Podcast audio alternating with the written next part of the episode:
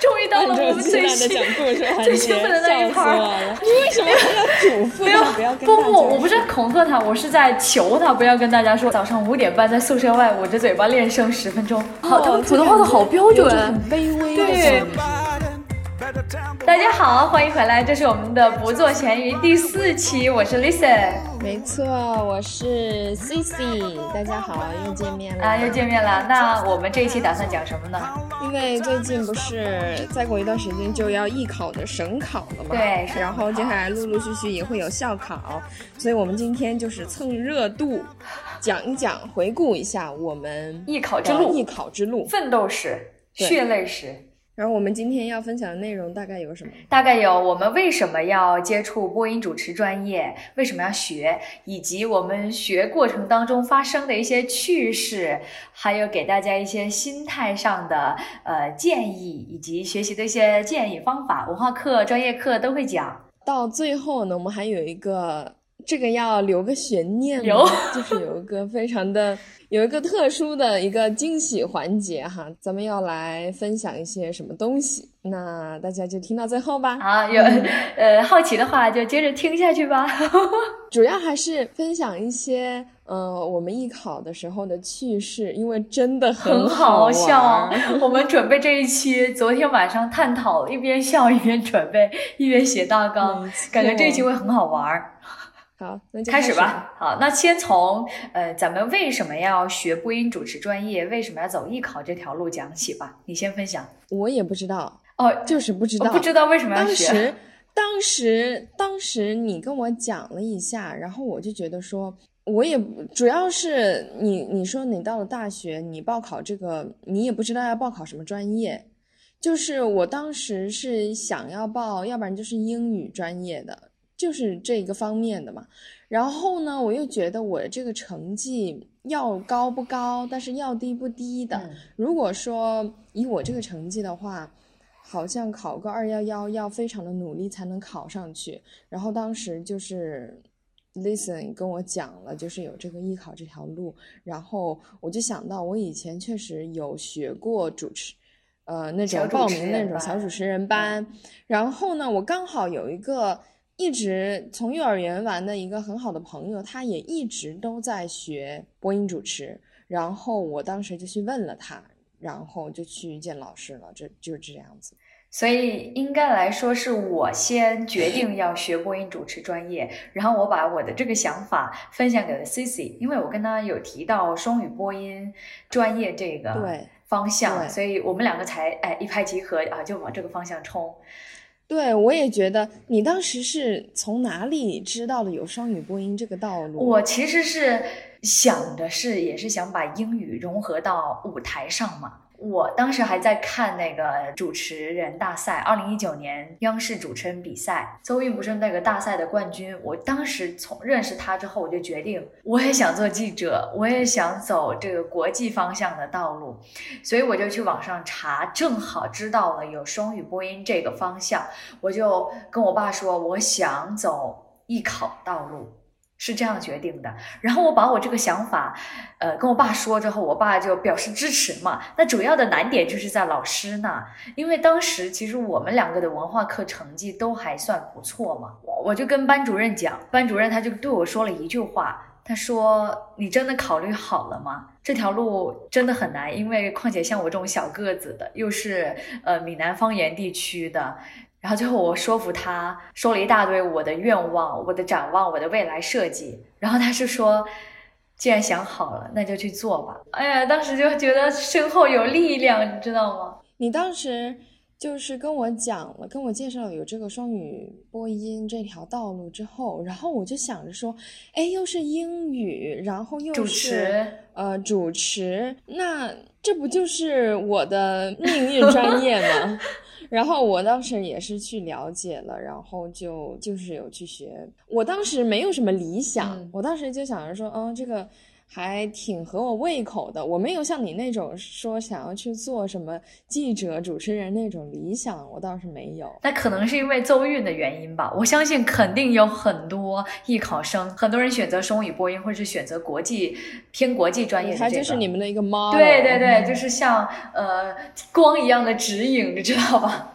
然后当时我们两个的目标都定在了浙传的双播，就希望未来能够做同学的那种。我记得我们当时是不是有说过一个愿景，就是希望未来能够在浙传继续当同学。但是后来很巧的是，中传在就是我们艺考的那一年就设立了第一届的双语播音专业，对，就蛮巧的。这个待会儿再说。他他之前是二零一零年，已经 cancel 了很多年了，对，就已经时隔十年之后再重设了这个专业。我们先从省考开始讲起吧，就按顺序这样讲下来，分享一些当时的趣事。现在就是讲故事，对，讲故事环节。终于到了我们最兴最兴奋的那一趴了。那那我先来分享一下我的我的省考的 daily ritual，就是我每天都在干什么吧。嗯，就是省考，因为省考咱们也有集训阶段嘛，是不是？校考也有集训阶段。那省考集训阶段呢，我就是每天早上五点半起床，然后在外边，因为我们也出不去宿舍，但是呢，我们那个宿舍是可以，就是不是一栋楼的那种，有。有两栋楼，中间还有一些空地，还有让我们洗衣服的地方，是吧？然后呢，我就会到外边去。然后当时五点半，呃，自习室也没人。然后呢，我就会捂着嘴巴，就是练声，你知道吗？因为当时省考，省考的话就是没有那个，不是不会让我们说英语，还是要练声的嘛。然后我就捂着嘴在那儿练声，就很怕吵到别人。你知道吗？我昨天晚上的时候看 C C 在那个大纲上面写着早上五点半在宿舍外捂着嘴巴练声十分钟。我当时看到这个，我笑了半天。我就在想。就捂着嘴巴，你能做什么？能做一些口部操，然后呢，就啊咦这种吗？不是，就是用，也不是说用手捂着嘴巴，就是用手臂，不是有布料吗？然后我就捂着，要不然的话就是拿着毛巾，因为早上反正早上也是要去外边那个洗脸，真的是。很夸张，太搞笑了！而且主要就是那个环境也不允许，确实不适合练声。然后你练了呢，那个捂着嘴巴练好像也没有什么效果，是吧？然后我我也是，就是象征性的那么练一练啊，练练了几分钟就停下来了，然后就去读书了，就这样子。对，然后做完一些口部操啊什么的，我就去呃读文化了，我就去做作业了，因为他是早上六点半还是七点。才开宿舍门好像，然后我就出门了。我出门就去吃麦当劳。我当时买了个那个月卡，每天吃麦当劳，我真的特别 addicted，你知道吗？然后我就去坐公交，坐了一个小时多才到我那。我的那个机构，然后到了机构的话，就是要学一些艺考方面的内容了嘛。所以说我早上五点半的时候，我是做文化的作业的。然后呢，一个人到了机构都没人，然后就只有我一个人在那边，就是做一些嗯即兴评述啊，就是那些素材的积累之类的。然后中午也是去吃，就是旁边也有商场。我有时候会带一些作业到那边去，就是牢牢结合。不是说劳逸结合，牢牢结合，这边艺考的劳一下，然后在学校的劳一下，就是这样子。然后呢，晚上的话，因为他晚上班车会比较早就截止了，然后晚上我就会大概四点多，我就会又坐一个小时回来到学校，然后呢就到学校的书店那边，环境也挺好的，然后又开始积累素材，或者是说我晚上会回学校晚自习。对，这就是我的一天的维静。有时候哦，然后晚上我会去跑步，就是当当时我呃吃的很多，但是我运动的也挺多。当时我们不是要减肥嘛，对吧？都为了省考、艺考要减肥来着。没有，当时我没有那么在在意那个体重，你还记得吗？就是嗯，对，你一直说你你还不够瘦，你还不够瘦，你一直跟我讲这个。我真的是觉得，我当时是八十几斤，八十将近九十嘛，但是我还是觉得我不够瘦，所以我当时蛮极端的。我记得我买了一个小蒸蛋器，然后一天就只吃那种红薯啊，蒸红薯、蒸玉米。然后鸡蛋、牛奶、没了，就整天就靠这些度日，学习又没有动力，减肥又减不下来，又很焦急。是啊，我觉得就是节食的话，你就感觉会很没有精神，因为我就是那种我一定要吃得好，然后我才能去做其他的事情，不然我就会一直惦记着啊，对，你知道吗？对，但是我觉得你当时挺佛系减肥的，就健就是也关键就挺健康的。我当时是确实有点走极端了，现在才慢慢开始调整过来，知道说三餐要均衡。我的话，因为相比 Cici，他是在我们那个地方的 daily routine 嘛，就是坐公交车就能够到机构。然后我当时是去了福州上的集训，还去了上海上的小课。老师呢教的都是一些套路化的东西。身边的同学挺水的，然后我又会听到身边的一些同学们在抱怨老师教的不好啊，然后但是他们自己又不学，但是我当时的想法就是，我就是要学，我就是要练，我不管老师教的好不好，反正我能多学一点是一点。当时每天晚上都会比别人偷练很多。我跟你讲一个很搞笑的事情，有一次到十二点了，我还在教室练那个字音，没想到被我一个同学给发现了，就是。他要来教室拿他那个泡面嘛，他推门而入，看见我在练的时候，我转头跟他嘘，不要跟大家说，就你知道吗？你为什么要嘱咐他不要不不，我不是恐吓他，我是在求他不要跟大家说，因为就大家都不知道我留这么晚，他推门而入看到我在那么练，他也傻了。我好像有听你说那么一两次，但是我主要给嗯。的印象还是那个上海的那，呃，因为我是先在机构，然后后面就找了小考老师嘛。我们老师当时很严，要求我们要五点多、六点多就起床。然后我们当时是订了个酒店，没没地儿练啊，就只能到马路上去练，还被人家投诉了，你知道吗？有一个呃房客，他是穿着睡衣呀，当时上海已经有点冷了，他穿着睡衣就这样缩着肩膀走出来说：“你们能不能小声一点啊？七点多太早了吧，很吵。”然后我们当时就立刻就静音，所以我也超级能够理解司机就直接捂着嘴巴在那边练声。那晚上的时候，我们就会站在路灯下面练声，就是练绕口令之类的。就我是觉得印象最深的就是这一段，哎呀，虽然说好像都在打基本功，但是会觉得蛮美好的那些回忆。对，那你省考当时是怎么怎么怎么样考？省考就是感觉很快，一下子就过去了，因为我是比较晚才去学的嘛，也是省考就那么练着，然后校考也就那么准备着，然后就这么过了。我你你就说这么一点，我感觉我有可多话想说了。你再你再说说，我可能就想起一些什么 clip。我记得我当时省考的时候，就省考前一天是我的生日，当时还下着雨，我心态就不是特别好，就一边踌躇满志，一边又觉得很紧张、很焦虑。但事实上就是心态不好就容易考砸。考完之后就打车，一边打电话，然后一边哭着跟我老师在说：“我考砸了，我不行了，我。”那个省考不行了。你你进去的时候，你的心态怎么样？我觉得你会紧张，很紧张。我当时很紧张。初试的时候还好，我主要是砸在复试。我跟你讲，我当时考复试的时候，我拿到一道题目，我真的是觉得信心满满。然后我脑子里边已经快速的把这道题过了好几遍。到我的时候，我真的就挺直腰板的走进去，然后跟老师自我介绍。第一句话，老师好，我是几几号考生，接下来是我的即兴评述。讲到一半的时候打了个磕巴，那个评委老师这样抬头看了我一眼，然后他就低下了头，摇了摇头。哇，你知道我当时看到老师那个一系列的动作做完之后，我直接心态直线崩掉。就后面打了个磕巴之后，后面就话都说不顺溜，我都差点跟老师说：“老师，我能不能从头再来一遍？”那怎么可能？很难受，很难过，很难过，然后就崩溃，崩溃了。我跟你对比的话，我发现我不是一个就是很会被别人影响的那种。当时的考试呢，给我留的印象就是很冷、很热，就是在外边很冷，然后在里边呢又是温温的，很热。然后呢，他们那些老师反正就是那样子，我不会被那些老师的那些什么动作啊那些东西影响到。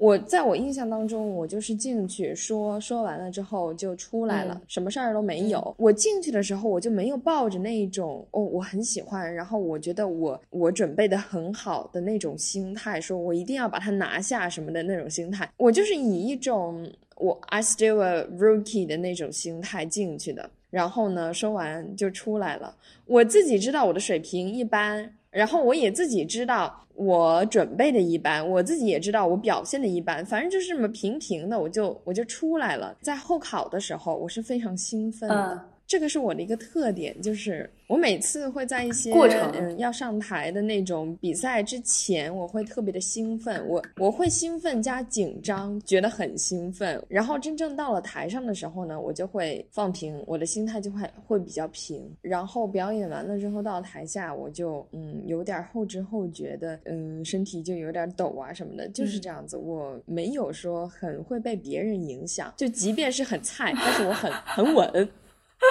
但是相比你，哎，我感觉 C C 每次心态都是非常的 like a cup of tea 的那种感觉，这真的是很平、很淡淡的，那不像我就是像过山车似的那种感觉。对，我也发现，就是像你对待一些事情，比如说实习啊什么的，也是期望会看得比较高什么什么的，然后落差就会比较大。可能你当时进去的时候也是就是那种踌躇满志的那一种，然后后来。你觉得考砸了，你就有点崩溃的那种感觉。我觉得考砸谁都会崩溃，只是没我这么崩。我也不建议跟大家说我的成绩，就这件事情给我带来很大的打击和阴影。为什么我这么说呢？因为我是在复试的环节跌倒，当时不是一直打磕巴嘛，所以以至于我从那一次之后，我就特别怕即兴这个东西，就我很怕我脑子里面再出现那种脑子一片空白，我一句话都说不顺溜，然后大家就摇摇头看着我。就我我真的不想再回忆这个感觉，而且这个这个感觉深深的烙印在了我内心深处，所以我现在特别想打破那种桎梏，以至于我现在在每一堂的口语传播表达课上，我都会这样子，就很积极跟老师回应，举举手发言。我觉得这是省考带给我最深的一个印象。哦，关于即兴，就是我当时在省考集训那一段时间，我的即兴评述就是非一般的进步，就是我以前特别特别的不好。进步到嗯差不多中等这个水平的那一种，是因为我掌握了一个要领，就是呢胡说编。我们即兴的话不应该很多都是要什么引经据典，就是要举例子嘛，你要有内容。然后我就会准备一个人物，到时候反正我就说他的故事，我就觉得说反正老师也不会去深入的考究到底有没有这个故事，就举了一个古代的那种。文学家就是他有什么特质，他有什么优良的那种品质，我就什么都往他他的身上套那一种。我会胡说，我不会的东西的话，我就。我就随便乱说，反正就是要给人一种非常的顺的那种感觉。嗯嗯嗯。然后当时我们老师还夸我，他说：“你看，C C 省考进步那么大，什么什么不是没有原因的。”我们老师有一次就是去那个机构，刚好是要去搬点什么东西，看到我在那儿，他本来都不知道我每天都去那边练习的，然后他有一次就看到了我在那儿，然后他就跟我的那些同学讲说：“你看。”他这么努力，进步不是没有原因的。然后我当时就受宠若惊，因为他这是他唯一一次夸我，你知道吗？啊，唯一就是当时省省考的时候，我就是我还进步还挺大的，我有一些东西还说的挺好的。他就是没有，就是对我有什么表示，我就觉得有几天还挺受挫的。但是后来就好。哎呀，我老师也是属于打击型的，他也很少夸我，所以。但是我喜欢这种严厉的老师，就是我会觉得自己好像永远都不满足于他的要求，我就会不停的去做，不停的去达到他想要的那个水平。我当时这个成绩吧，我还行，我不是也没有崩溃，我没崩哦。我当时跟我妈讲了。那个省考哦，当时确实有点不敢跟我妈讲，因为我家长当初就不是很支持我去艺考，他们觉得很花钱又花时间，你你学习方面你就没有办法兼顾到了嘛。然后当时我考了那那个分数特别烂，然后我跟我妈讲，反正我妈确实当时就有给我压力摆脸色了。他有给我摆脸色了，平常说的那些话啊什么的，就在暗示我说，你当时就应该听我的话，不要去考试。你看你现在成什么样了？就是给我的感觉就是这样子，就从来没有过对我这种态度，你知道吗？当时可能再加上我自己心态有点不好，我就有点 exaggerate 他的那些反应，他得说的一些话了。当时的心态还挺不好的。我当时知道我这个两百多名的时候，我不是跟你说我考完之后我就哭了吗？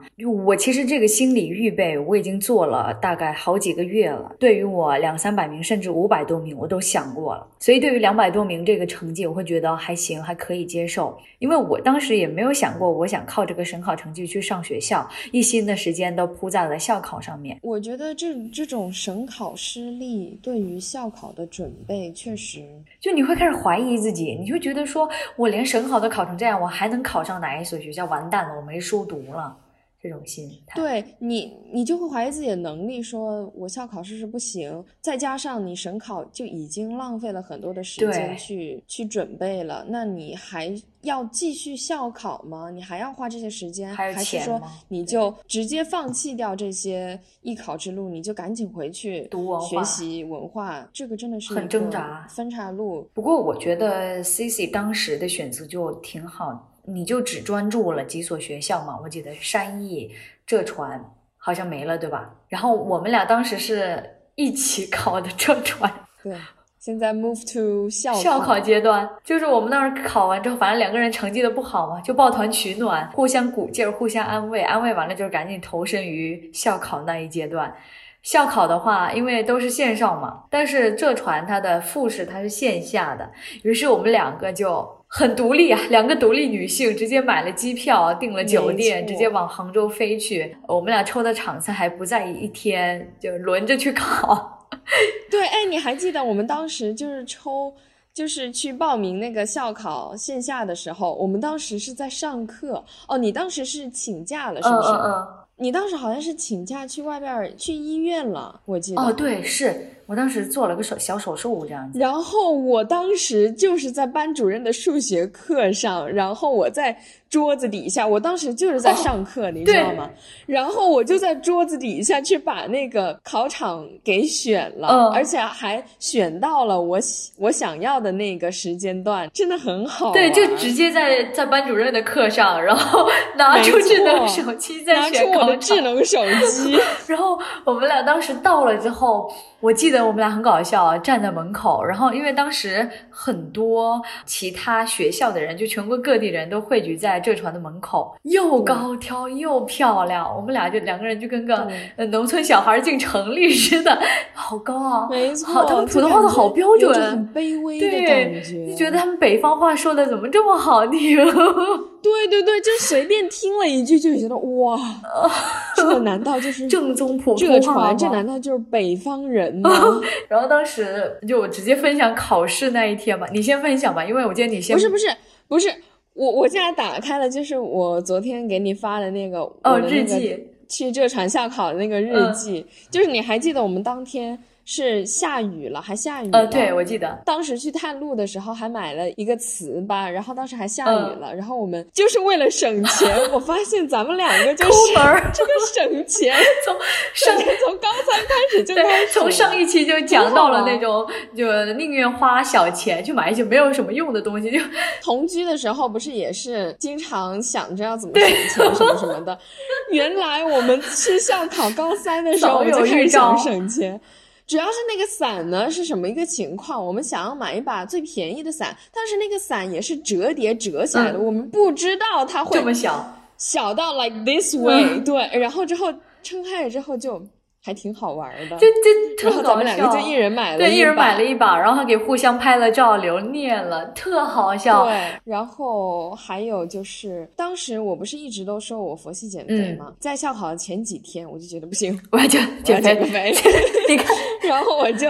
我就我就也也像你一样，就是吃起了黄瓜，然后吃那些鸡胸肉啊什么的就吃。然后校考完了之后，因为我当时也是自己一个人去，我当时就一直克制就是自己的欲望，说我不吃东西，我想要考完了之后我就大吃特吃。结果考完了之后呢，也没有那个欲望。你可以讲讲当时你去考试遇到的好 玩我就我去考试遇到好玩的事可好玩了，我跟你讲，呃，我先跟大家直接公布结果吧，咱们倒着来讲，我这船没过，就没拿证。当时查成绩的时候，一个很崩溃的状态，因为我离那个合格线的分数差了大概十分左右，他合格分数是八十点几，我是七十点几，对我来说这个分数有点难以接受，因为我初试的成绩还挺高的，就比那个合格线还高了十几分的那种，所以我就觉得有点 unbelievable 的那种感觉，就是我觉得我的水平不应该这样子。后来我去找原因，我就找到了，他卡我身高了。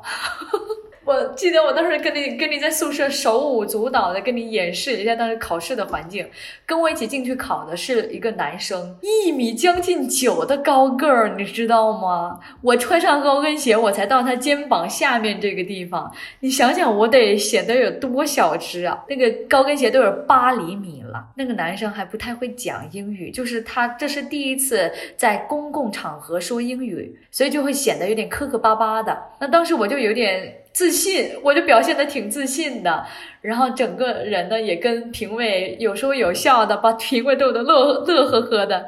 逗完了之后呢，都要走了嘛，然后呢，我就很殷勤的跟评委老师，呃，see you next time，I'm so happy to be here。完了之后呢，他就把我叫住，Would you mind take off your shoes？然后就叫我脱鞋子，量身高。咱们那一年是没有量身高这一环节的，对吧？就是在这边穿插一下，就是一般艺考呢，他校考对都要量身高，一般都有量身高卸妆然后我们那一年就刚刚好没有没有量高，就可能是因为我身边的那个搭档他特高啊，他真的将近一米九，我穿上高跟鞋之后才到他肩膀下面，就显得整个人更小只了。然后真的是快结束了，我以为我稳的时候，他叫我嗯，能能不能脱下鞋子站到后面一下？我我我就紧张，很紧张，很僵硬的笑一下说。OK，好像就只有我被老师要求这么脱鞋子、量身高，我就觉得完蛋了，卡脖子了。但当时我也会觉得说，老师应该就这团应该不会因为身高这回事儿浪费掉一个人才吧？我就这么想着，所以我当时还挺乐观的，我觉得应该稳了，应该能进小圈儿。你还想进小圈儿啊？对我当时就真这么，又很自信啊，因为把评委逗得乐呵呵的，然后当时也是属于整个场我都很就 control 的那种，under control 的那种，所以我就觉得很自信。但当时所以姐成绩一出来的时候，我真的是有点崩溃了，很怀疑自己，很怀疑自己。你当时考试的时候什么场景？我当时很好玩，就是主要是有两个好玩的点，就是我进去的时候呢，他会让我们放外套、嗯放大衣，然后突然间有一个老师就来了，他说：“哦，那是我的位置。”我把我的外套放在了放在最旁边的一排的最旁边，没想到那个那个还有老师在做，然后我就很尴尬说：“哦，OK OK。”然后我就把它放到了其他地方。然后就讲嘛，当时是我旁边那个也是个帅小伙儿，他是学表演的。当时在准备的时候，他还问我，他说客观的是 objective 还是 subjective？嗯，我我也不是很清楚，我到现在我还不是很清楚，你知道吗？然后我当时我就是跟他讲说，嗯，是那个那个那个，然后他就说，哦，好好好。然后进去了之后呢，他就是能力就不是很行，因为他是学表演的嘛。他进去了之后，到那个考官问答环节，然后那个考官问他说，嗯、你最想要去哪个国家旅游？然后他说，Of course Hangzhou。就感觉这个东西，就是一方面呢，就是体现出了哦，这个你你早就有准备过呃了，对对对对你就想着说，嗯、想要套点人情那种感觉，然后呢，又表现出来哦，你你怎么连 country 和 city 你都分不清楚啊？你这也有点拉的过分了吧？然后我当时我就在旁边非常腼腆的在那边笑，我又不可能叫他很大声。然后你知道吗？然后他就说哦是哪个国家？就是评委他就说是 country country，然后他就说哦 of course America，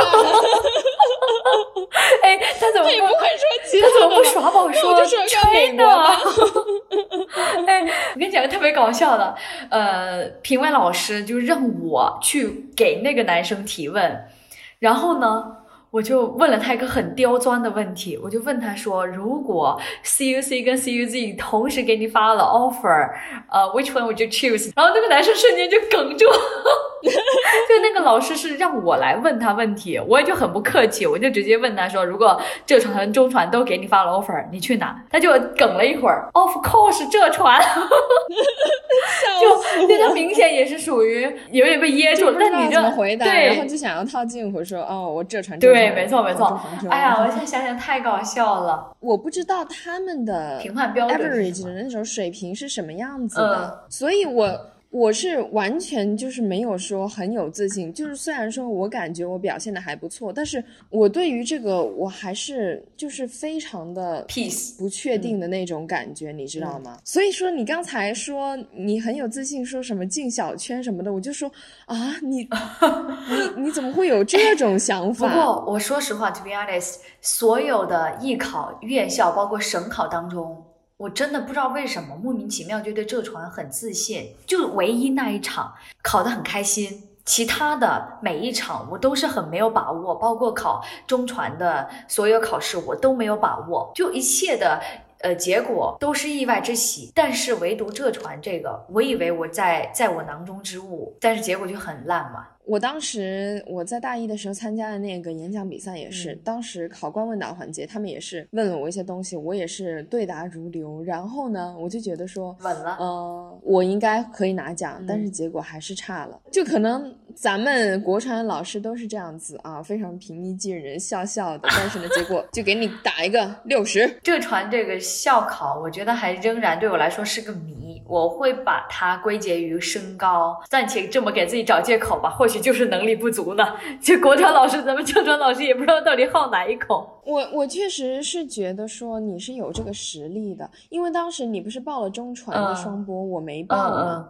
然后你也报了，你不是还进也是进了小圈嘛？我觉得说我我的双播水平跟你差不多，如果说我报了，我是不是也可以进小圈？以我这个成绩，我是不是就能进中传了？我当时还这么想的。对啊，我我说实话啊，因为 C C 当时是连中传的初试都没报名，但我觉得 C C 他也是有能力，就是去冲击中传的。我不是跟你说，我除了浙传这个考试是我所有校考，包括省考当中最有自信的那一场，包括中传，我拿到证了，进了小圈了，我一点都不自信，就是我完全没有觉得自己已经半只脚踏进这个校门了。我当时的想法就是完蛋了，我拿了一个不上不下的排名。我后面所有的人都要靠这个文化课成绩来逆风翻盘，来抢那唯一的十个女生的名额。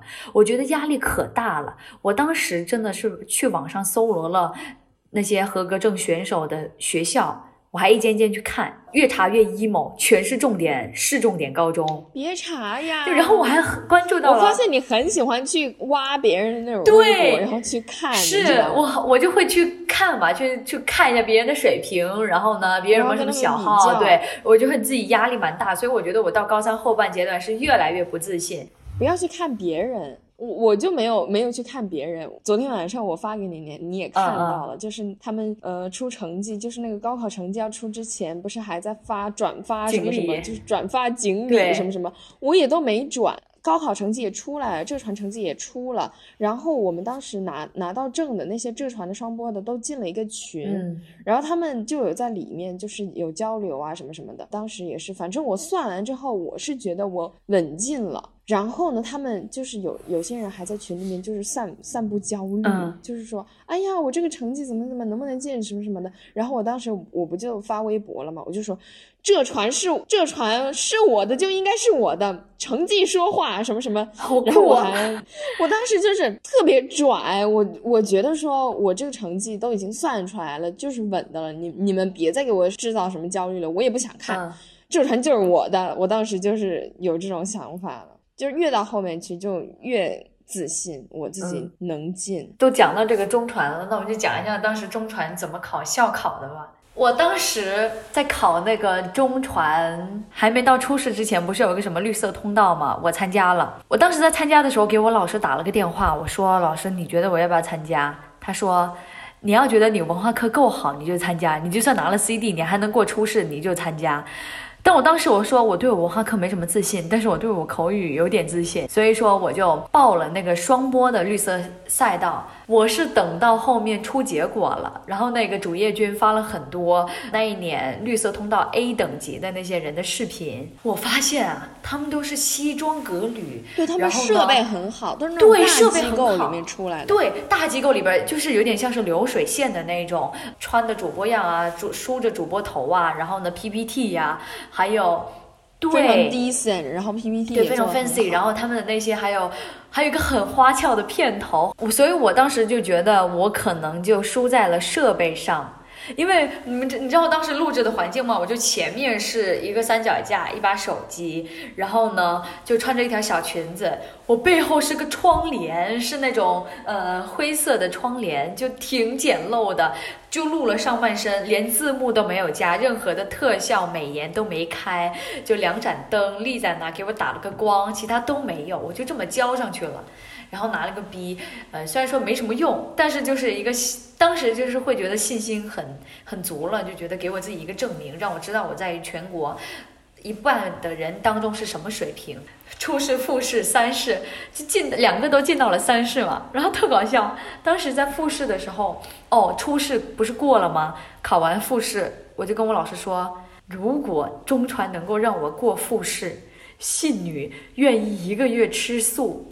结果当天那天出成绩之后，真的就过了嘛，双双通过，两个绿色的在那，当时直接蹦起来了。然后我老师就说：“你自己说了啊，一定要记得吃素，不然的话佛祖不会保佑你。”当时双波拿证之后，我是觉得我那一段时间就蛮黑暗的，一点都没有觉得我拿证就轻松了。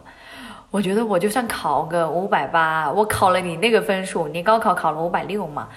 我要考了你那个分数，我还是进不了中传哎。我算了一下，就我至少得冲到五百八，我才有机会上。要求很高啊。后面也就和解了，就很快就和解了，就觉得我要再复读一年，我也达不到这这个高度，那就不必要冒这个险了。是啊，都知道自己考不上了，那还抱那么大希望干嘛呢？别别想他了呀。嗯，那接下来你分享一些在校考省考的时候的心态吧。虽然说心态很经常崩。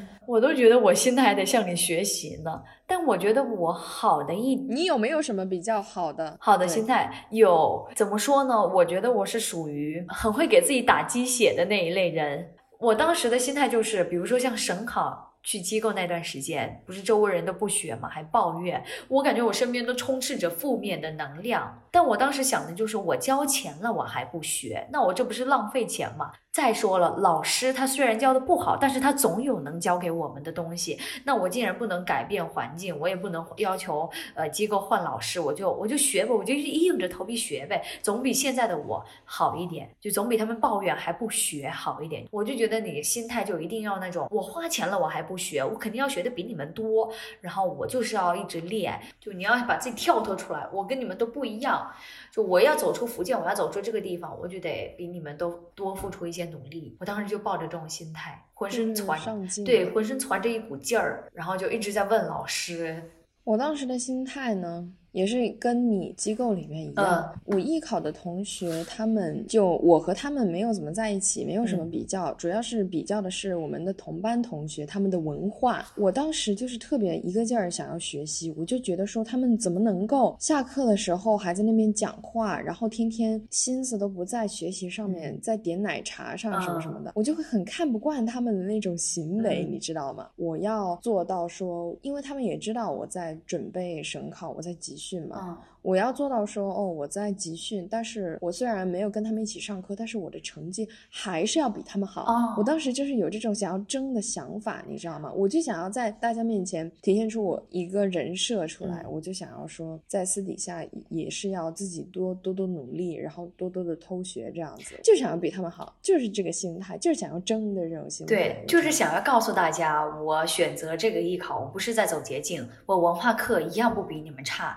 我虽然比你们少学了那么几个月，但是我最后我一定也会用成绩证明给你们看，我不是走捷径。校考准备的那一阶段，我就是很喜欢这种感觉，就是忙起来的那种感觉，你知道吗？嗯，我也是。就是我既要这边校考，我要去 manage 很多东西，但是我在学习方面，我仍然很努力的在学。嗯，然后我就想要说，我两边都要 handle 的很好，嗯我就喜欢这种一大堆事情压给我的感觉。这样子的话，我就能够在痛苦中就是挣扎，我就喜欢这种在痛苦当中进步的这种感觉。不过我总结一下，就是那种感觉是有奔头，所以你会感觉你所有的努力都值得，能给你一种成就感的。在快要高考那个阶段，嗯我不会心情就是让我自己的心情非常的 up and down 那种，嗯我就以一种非常平稳的心情去面对那些考试，然后我不会天天，我真的不会天天把焦虑挂在嘴边。嗯但我觉得你当时真的就但是我也不会像你，就是每天都要每天都打鸡血的那种。嗯我我就是想要以一种最平常的心态去面对。其实也不叫每天打鸡血吧，因为我当时是有要求自己每天都要写一些日记，就这是我一个情绪宣泄的一个出口吧。所以说，只是我回看的时候会觉得当时的我满满都是，嗯，对于未来是有期待，然后对于现在，虽然说我状态不是很好，但是我会要求自己希望快点调节，做好准备，接着打仗的那种。我不会每天写日记，我我都是想写的时候写。就是有时候我特别 emotional 的时候，我会写一写。然后呢，有时候特别觉得很满足的时候，特别感受到被爱的时候，我会写一写。不然的话，我一般都没怎么写。但是我会觉得写日记真挺好的，就是比如说像我们今天要讲这个话题，就觉得一切都有迹可循，我的一切的情绪，我的一切经历都有的讲，都源自于那些一笔一笔、一个字一个字写下来的那些日记。就你发现走到现在，那些经历都有有迹可循的时候，觉得好好珍贵的回忆啊。所以我们现在惊喜环节 读日记就读日记环环节，分享一下我们在微博小号以及我们自己写的一些手账本、一些日记，然后分享一下当时的心态，给大家读一下日记。嗯，因为我们昨天晚上我不是截了一些日记，然后发给你对嘛，我就发现我和 Listen 的日记风格很很不一一样，对，Listen 就是那种非常很 emotion，就是一大段一大段一段一大段的写的那种，然后呢，心理描写啊什么什么的，就是各各种优柔寡断，然后特别 emotional 的那种，然后特别抒情的那种心思细腻的那种感觉。我我的日记会写一些碎碎念，比如说啊，今天的那个麦当劳好好吃呀，然后说 我今天喝了一杯那个什么抹茶拿铁，真的很难喝，我我还会掺杂一点这种东西。然后我平常的那个风格就是写很短，因为我觉得日记有点儿在浪费我时间，你知道吗？所以说，我觉得说有很大很重大的意义的，我才会写。然后我想要 move on 的时候，我才会想说，呃，物以往之不见，知来者之可追。我这一句我真的很经常用，要要不然我先来读一下我的。好，你直接分享吧。哎，我给你读一篇我的，当时我生日的时候写的，嗯一个 clip 吧。嗯最感谢的还是妈妈，她竟然给我发小作文了，哈哈！我看见那些文字真的好感动。中午莫名其妙哭了一会儿，谁知道为什么？我的十八岁在离高考还有十三天的时候到来了，满怀着大家对我的爱，还有十几年来读书时光给我带来的不算痛苦的痛苦，我又再一次浑身充满了力量。我的未来一定会非常非常美好。I trust myself, I love myself。我真的好爱这个世界啊！哦，哎，我觉得你里边有一句话，跟我这边翻到了一篇日记，是二零二零年九月十六号写的，特别像。我这边嗯有一句话是，呃，踏踏实实走着吧，看未来的你有多闪耀。就是我们俩当时都是那种对于未来真的是抱有无限期待，然后都是披着爱，然后带着别人的那，种，期待。带着别人对我们的期待和爱，对然后特别坚定的往前走。然后呢，我这边还有一句话是：当 Epiphany 前奏响起的时候，我追赶时间的步伐，像凯旋而归的战士，连白天我都能感觉到自己披星戴月。Epiphany 我当时不是给你推荐的吗？是 Taylor 的那首歌吗？生活中的小确幸。昨天我妈说她把大豆油和篮球快递到我的学校了。我这边也有一个小确幸，今天吃到了妈妈煮的大闸蟹和九节虾，找到了数学补习。哎，我当时，我当时上一次跟你聊天，不就有聊到你的这个爱呀，就这个感恩之心很影响我。就到后半段的时候，我记得我们俩有一次在高考前夜。两个人就站在走廊上聊了大概半个小时。你想想啊，大家都在复习的时候，我们俩花了半个小时站在门口聊天。当时思思跟我讲了很多，她如何对于生活的点滴抱有感恩之心，怎么感恩，怎么怀着爱，她就觉得一切都很 grateful 的那种。哎，我当时很丧，然后她的话就给我很大的 power。这个我觉得也是一个 plot twist，对我来说，就是我人生的一个很重要的一个转折点，就是我能够感觉到别人对我。的爱，我能够以他们对我的爱来作为我前进发展的一个动力。我觉得其实这个是很挺多人都没有去想到的一个方面。嗯，我这边有一个二零二零年的十月一号，当时在上海。今天国庆加中秋，Listen 已经在上海了。今天早上五点半起床，六点练声，空旷无人的大街上挂着一面面五星红旗，我们看着太阳光洒在绿化带。清洁工笑着问我：“你们在干嘛呀？”那所以说，我们两个在翻看自己这些的时候，会觉得很感慨啊。因为我们俩一边看着对方的日记，会觉得两个人风格截然不同，但是又很像。对，就是充满动力这一点。对，但是打鸡血，就是在挣扎中前进。对，很像，特别能 resonate。那所以说，我相信现在能够给我们 resonate 的那些艺考生，也一定充满动力，披星戴月吧。毕竟第一场仗就要打了，对不对？我真的觉得，就是翻看了以前的日记，就看到了当初奋斗的自己，就是那种不顾一切，特别。固执，然后又有点拽的那种。就是要学的那种那个自己，而且我确实觉得咱们两个是真的很有动力的那种人，很上进的人。我真的觉得我们两个很上进，我们现在的一切真的都值得。我们学到的这些东西都是我们应该得到的。对，就觉得自己的努力是值得这份回报，值得这份还不错的结果的。我这边还有一句话是：谢谢你，感恩你，我来了。披星戴月的也要站在这个大门口。我看到了他们的树洞，仿佛看到了自己，何不迷茫又振奋？只是这个阶段必须励志、努力、奋斗，因为我知道，为了我的平台、资源还有梦想，都将从这个高平台开始。就我当时是不是想考中传嘛？但是来到了福师大之后，我会觉得我身边不乏有上进的人，大家也都是千军万马才来到这儿。然后呢，也有很多人是将就的来到了这儿，但是一切都是最好的安排嘛。希望大家一定要抱有信心嘛，有信念，所有的汗水啊、努力呀，都会化成那一张通知书。现在天气也慢慢变冷了。就是要考试的呢，大家要注意身体。嗯，然后考完了之后，考完了就考完了，以一个平常的心对待，继续前进。考完注意要收收心，好好投入文化课，一样重要啊！文化课。那希望大家艺考加油，省考加油，取得校考加油，高考加油，高考加油，取得一个好成绩，到时候再出一个高考特辑，好吧？行，我们到时候应该还会再出几期关于艺考的。嗯。好，那这一期就就到这儿吧。好，那我们下期再见，拜拜，拜拜，拜拜。